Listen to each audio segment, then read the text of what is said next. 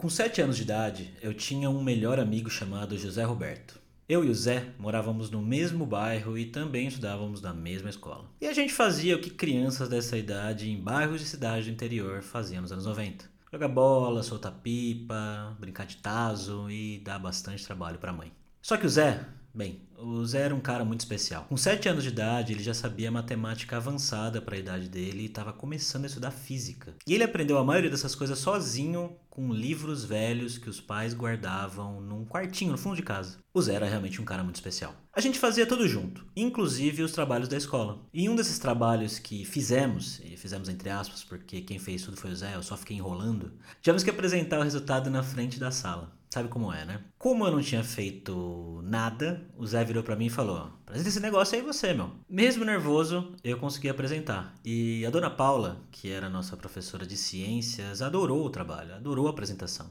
Começou a elogiar o trabalho na frente da sala, falando como ele tinha sido bem feito, porquê e olhando diretamente para mim. E eu lembro vividamente de uma sensação quente no estômago, um misto de vergonha com um leve pânico de descobrirem que eu não fiz nada daquilo, na verdade. Que o Zé do nada ia gritar: ele não fez nada, quem fez fui eu.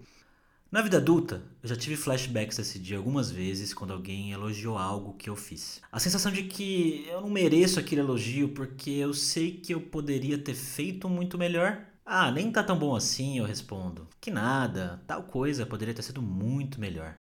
Mas Chega disso. Isso vai mudar. Isso vai mudar agora.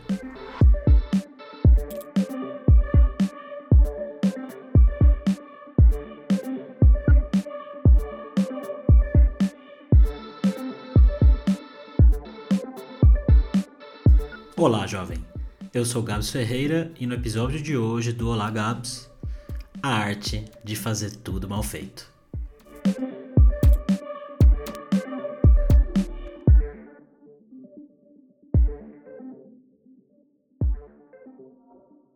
Nossa, como que você consegue fazer tanta coisa assim?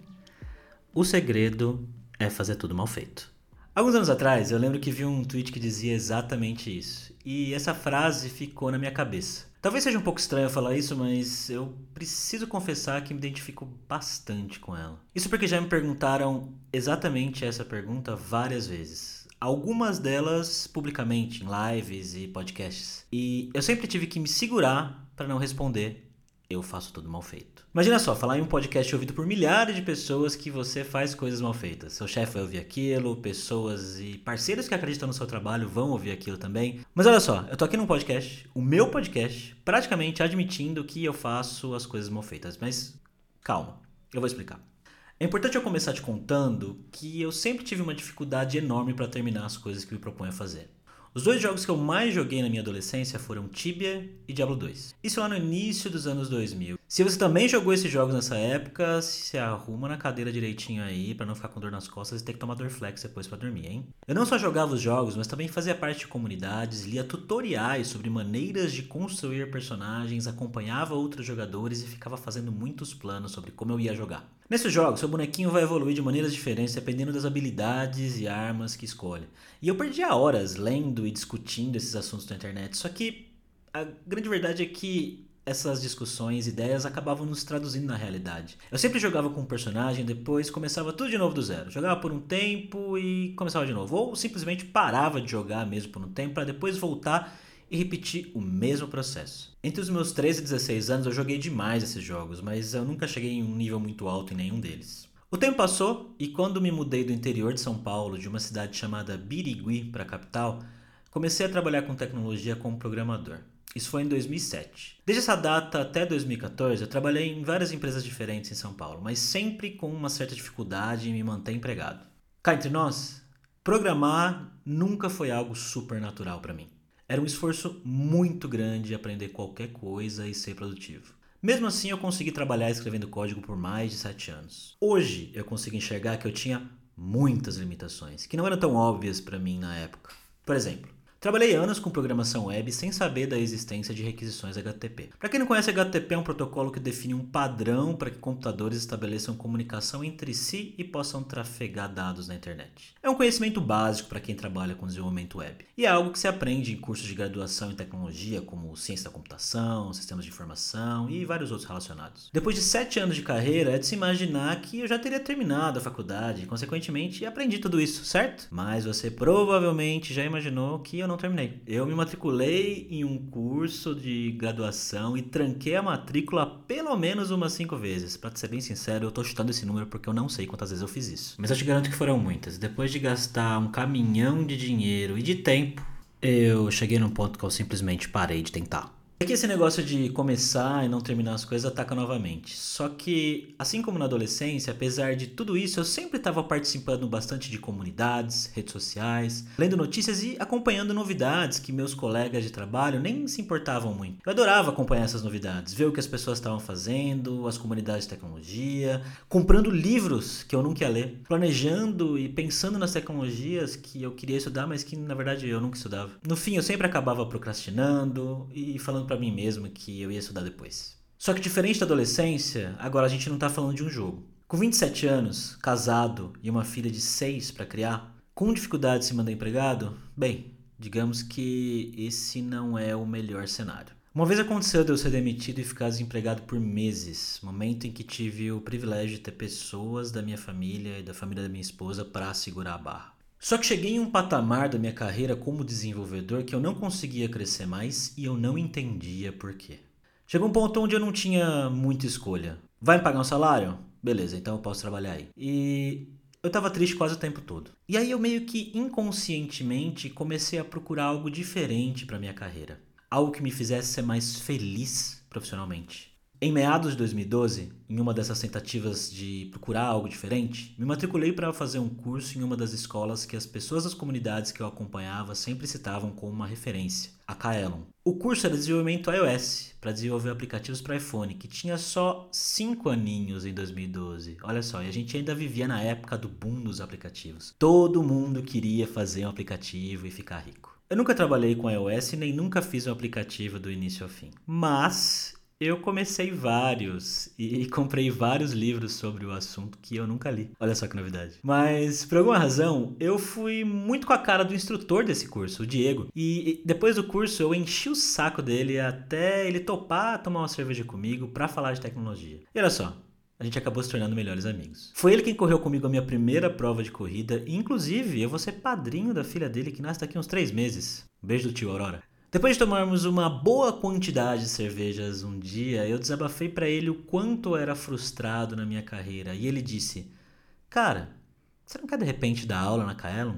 E o que aconteceu depois dessa conversa foi que ele me indicou para trabalhar lá, passei por uma entrevista, fui contratado e dei aulas por muitos anos. Mas espera, eu acabei de falar para você como eu tinha gaps de conhecimento e do nada eu tô dando aula em uma escola referência? Aí é que tá. O que me faltava em base e alguns conhecimentos de tecnologia sobrava em comunicação e nas tão faladas soft skills. Eu passei por um treinamento pesado de meses para dar aula e todos os conceitos que eu não estudei a vida inteira programando, eu absorvi em meses com os cursos e as pessoas da Kaelon. É bizarro o quanto as pessoas dessa empresa eram boas. Não é à toa que elas eram referência. Aliás, eram não são, porque a Kaelon se tornou a Alura, a maior plataforma de ensino do Brasil que continua sendo referência e pioneira em muita coisa. Os oito anos que eu passei na Kaelon Alura foram os que eu me senti mais completo profissionalmente do que nunca. O meu trabalho lá foi uma mistura de ensino com marketing e criação de conteúdo. Eu dei muita aula presencial em São Paulo e em várias cidades do Brasil, criei cursos, ajudei a conceber podcasts e fui host de vários, como Hipsters.tech, Carreira Sem Fronteiras, Dev Sem Fronteiras e Scuba Dev. Gravei incontáveis vídeos para o YouTube, lives, organizei eventos, intermediei e fiz negociações com grandes influenciadores brasileiros, como Manual do Mundo, Gaveta, Jovem Nerd e o Atila. Inclusive, eu até participei de alguns episódios do Nerd Tech, o podcast da Alura com o Jovem Nerd. Cheguei a participar também da criação do início ao fim da produção da primeira websérie do canal da Lura, chamado Vida de Programadora,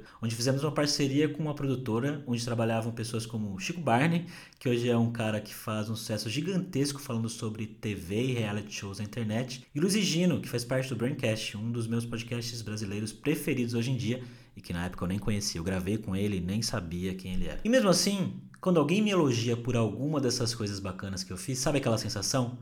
A sensação de estar na aula de ciências da Dona Paula sendo elogiado por um trabalho que eu não fiz. Então ela bate. E muitas vezes ela bate forte. Bom, com certeza tem uma boa dose de síndrome do impostor aí, mas eu tenho certeza que cada uma dessas coisas que eu citei eu poderia ter feito melhor. E o engraçado é que todas elas foram um esforço enorme para mim, ao mesmo tempo que eu sinto que coloquei o mínimo de esforço possível para que elas acontecessem. Eu sei, isso parece uma contradição, mas eu preciso te dizer que esse meu período profissional na Lura sempre foi de muitos altos e baixos. Ou eu estava completamente obcecado por um projeto ou totalmente desinteressado. Eu oscilava momentos de hiperfoco, onde trabalhava muito em algo a ponto de não ser saudável, e outros onde não fazia nada, não ser o mínimo por dias, às vezes até semanas, às vezes meses. Acho que a essa altura você já deve ter percebido que constância nunca foi meu forte, né? Quando me foi dado um cargo lá dentro onde eu era responsável por uma área e tinha que apresentar um trabalho sólido com entregas constantes por meses, eu não dei conta, essa é a verdade. Eu fui promovido e despromovido em pouco tempo. Apesar disso tudo, essa combinação de hiperfoco, um tiquinho de talento e a sorte de ter pessoas muito especiais trabalhando comigo me fez ter uma trajetória na Lura que eu me orgulho. Mas assim, se a gente somar as minhas horas de trabalho e tirar uma média do trabalho bem feito versus o mal feito, eu tenho certeza que o resultado não seria muito bom pro meu lado. Que bom que não dá pra gente fazer isso, né? Ainda, pelo menos. Mas é aí que vem a boa notícia, olha só. Isso mudou. Hoje eu consigo dedicar muito mais da minha capacidade para cada projeto que eu toco. A principal razão disso é porque de uns tempos para cá comecei a cuidar muito mais do meu corpo e mente. Comecei indo em um médico bom, fazendo exames e cuidando da minha saúde com exercícios e algumas medicações. Quando saí da Lura, um ano atrás, consegui um salário mais alto e pude investir em um personal trainer para mim e para minha esposa. Além de começar a fazer terapia e ser diagnosticado com TDAH, que é transtorno de déficit de atenção e hiperatividade. Muitos dos problemas e dificuldades que eu tinha de concentração e foco vêm do TDAH e tomar as medicações medicações corretas, junto com exercícios e criação de uma rotina, tem mudado a minha vida. Aliás, rotina era algo que praticamente não existia na minha vida. Hoje não só existe, como é imprescindível. Eu também percebi que tinha uma relação, no mínimo, abusiva com álcool depois de ter ficado os primeiros três meses de 2023 sem beber uma gota de cerveja, a bebida que eu mais aprecio. Voltei a beber, mas de um jeito bem diferente. Tudo isso fez com que, aos poucos, as coisas fossem se colocando no lugar. Minha vida deixou de ser uma estrada cheia de curvas, de altos e baixos. Parece que a minha mente segurou o volante e falou: chega! E a cada dia ela vai virando esse volante para a direção correta para uma estrada reta, constante, onde eu consigo enxergar o que está lá na frente. E nesse processo eu comecei a ficar cada vez mais consciente do fato que até hoje eu nunca fiz algo que eu realmente sinta que eu tenha dado os meus 100%. Que apesar de fazer várias coisas com conhecimento, recursos e pessoas que eu conheço hoje em dia, eu poderia fazer algo muito melhor, algo bom de verdade. E é aí que entra esse podcast. Apesar de ter um canal no YouTube, minha mídia preferida é podcast. Eu sempre quis ter um podcast, o meu podcast. E mesmo já tendo tudo para começar, eu nunca me senti preparado. E lá no fundo, achava que se fosse para fazer um podcast mal feito pelos meus padrões, era melhor nem fazer. E, bem, eu me sinto preparado. Então, esse é meu podcast. Aqui eu vou falar de tecnologia, carreira e cultura através de pesquisas e conversas com pessoas mais inteligentes do que eu. Os episódios vão variar bastante de formato e eu vou também compartilhar muitas histórias e perspectivas pessoais, como essa que eu acabei de fazer com você agora. Eu quero que ouvir esse podcast mude seu dia. Que seja um conteúdo que te motive, te inspire e quando você receba uma notificação que tem episódio novo, já saiba que vai ouvir algo interessante e inspirador. E eu vou fazer isso acontecer.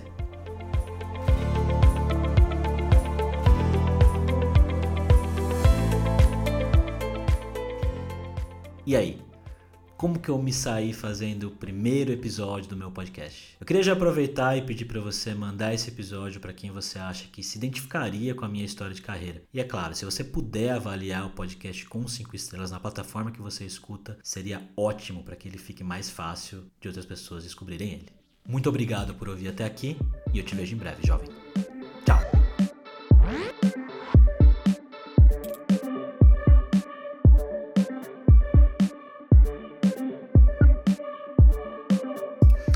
Esse podcast foi gravado e editado por mim, Gabs Ferreira. Deu para perceber que esse foi o primeiro podcast que eu editei? A trilha sonora que você está ouvindo agora, que também é a música de abertura, foi criada exclusivamente para esse podcast pelo meu amigo Rafa, um grande produtor musical. Vou deixar o link para as redes sociais dele na descrição, assim como o e-mail de contato. Queria agradecer especialmente a minha esposa que é uma pessoa muito compreensiva e tá me apoiando bastante em mais um projeto aí que eu tô criando, além de ter me dado muitas dicas de edição. Um beijo, meu amor.